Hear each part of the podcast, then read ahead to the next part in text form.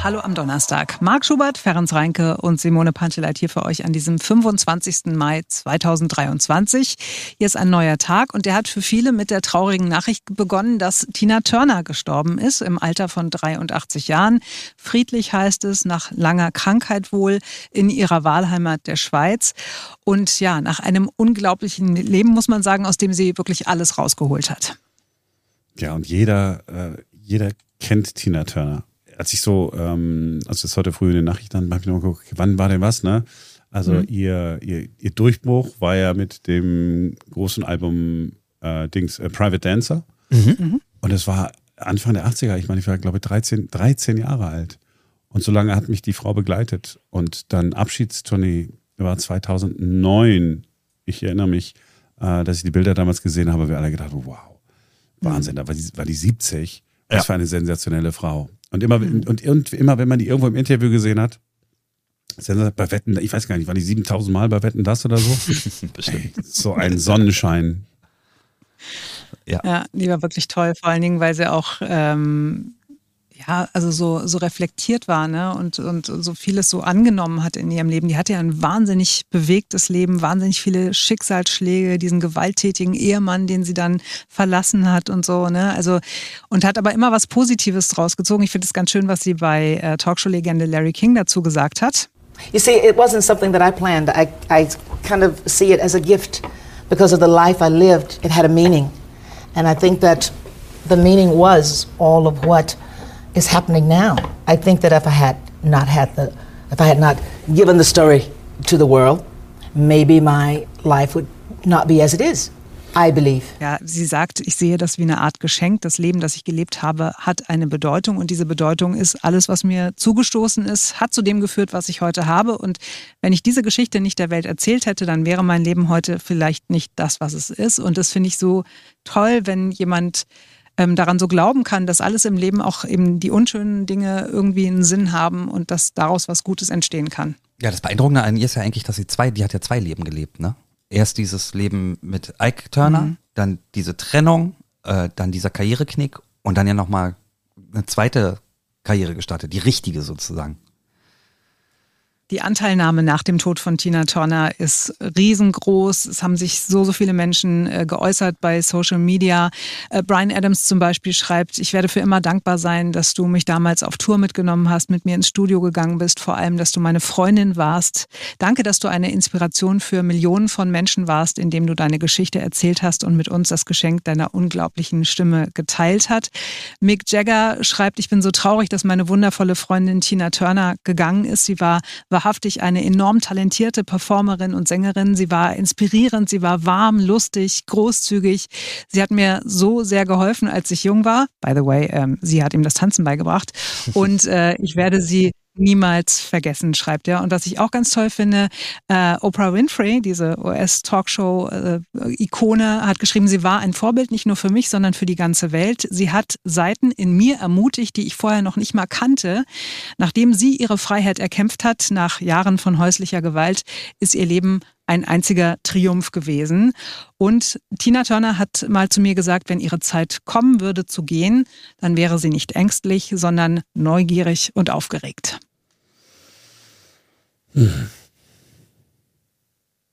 So, Zäsur.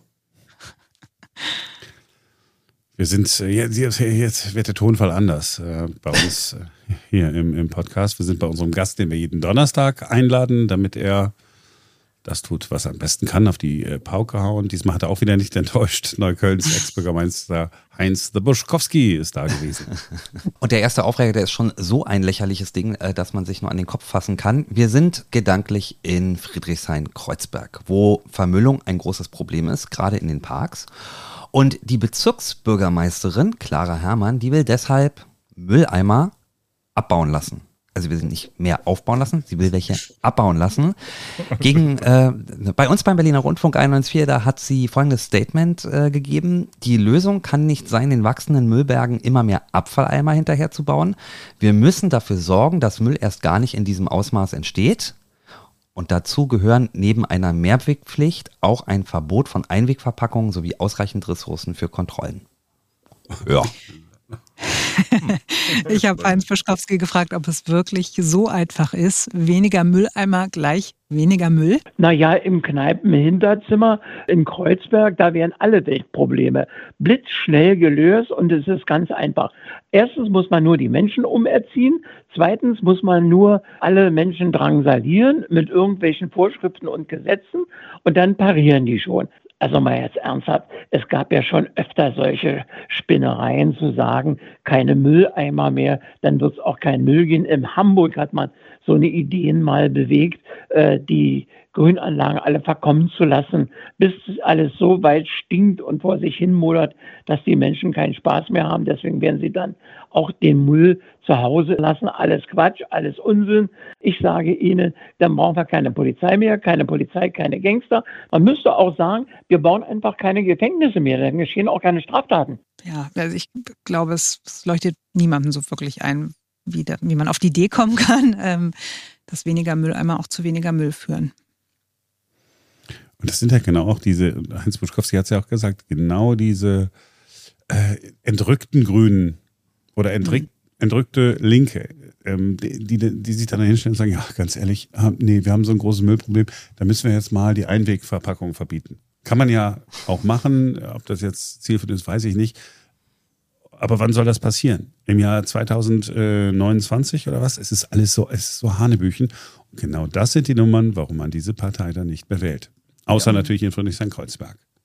Ja, sind wir bei Nummer zwei. Ähm, die Bayern, die gehen hart gegen die Klimaaktivisten der letzten Generation vor. Diese Woche gab es ja deutschlandweit Razzien bei den Klimaaktivisten.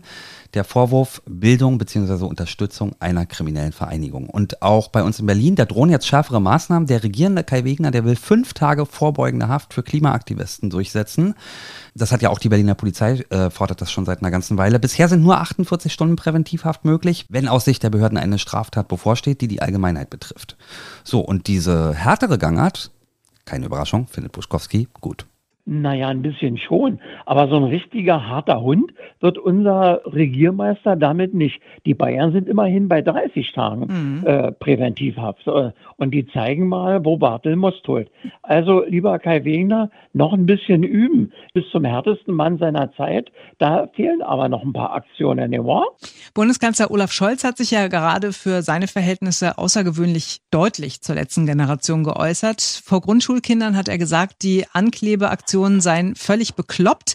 Und die letzte Generation war darüber schockiert und hat gefragt, wie der Bundeskanzler es wagen könne, sich vor die Kinder zu stellen, deren Zukunft er gerade vernichtet und äh, so über Proteste zu sprechen.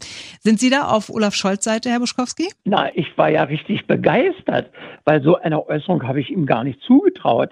Na, natürlich hat er recht, weil ich halte diese Gangart als politische Aktion auch für völlig bekloppt. Aber äh, so ist das halt, wenn Sie mit Leuten zu tun haben, die die Weisheit mit Löffeln gefressen haben.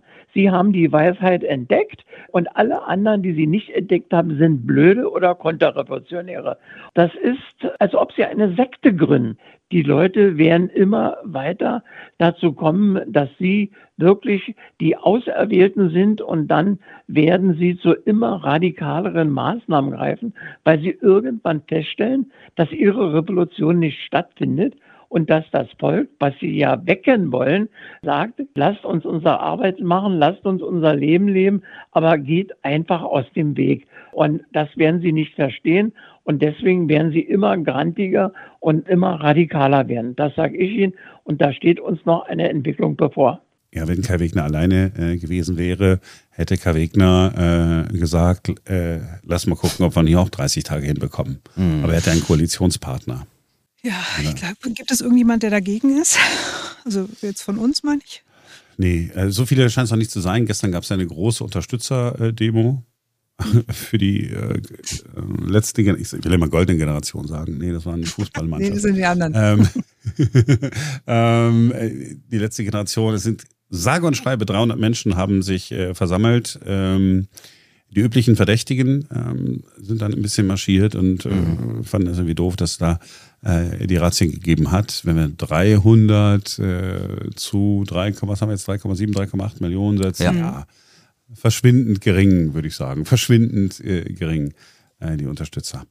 Äh, das passt, das, irgendwie passt das aber in diese ähm, Müllgeschichte so ein bisschen mit rein, ne?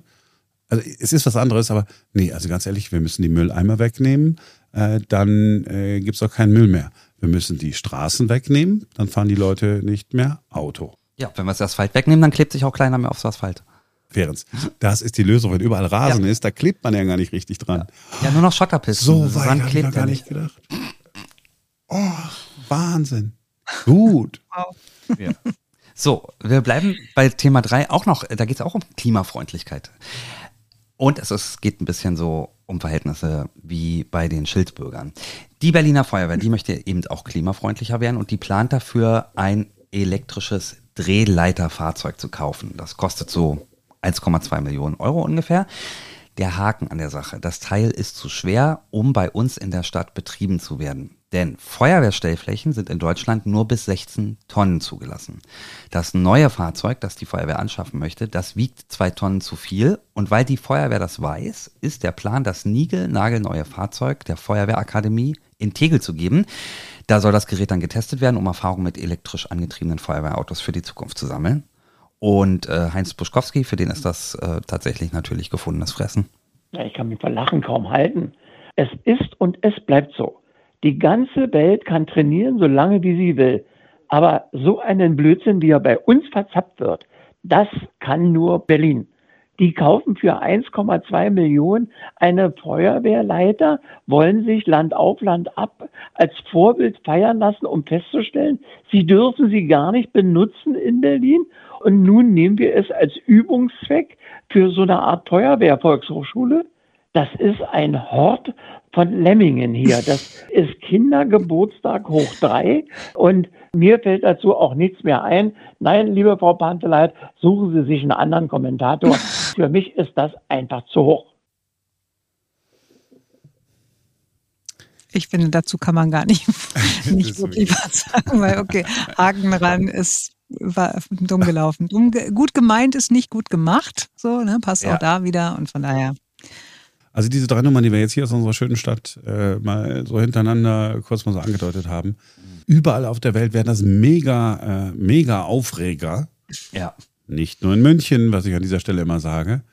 Man gewöhnt sich so an den ganzen Schwachsinn so ein bisschen. so. Äh, kriegen wir noch einen persönlichen Schluss hin?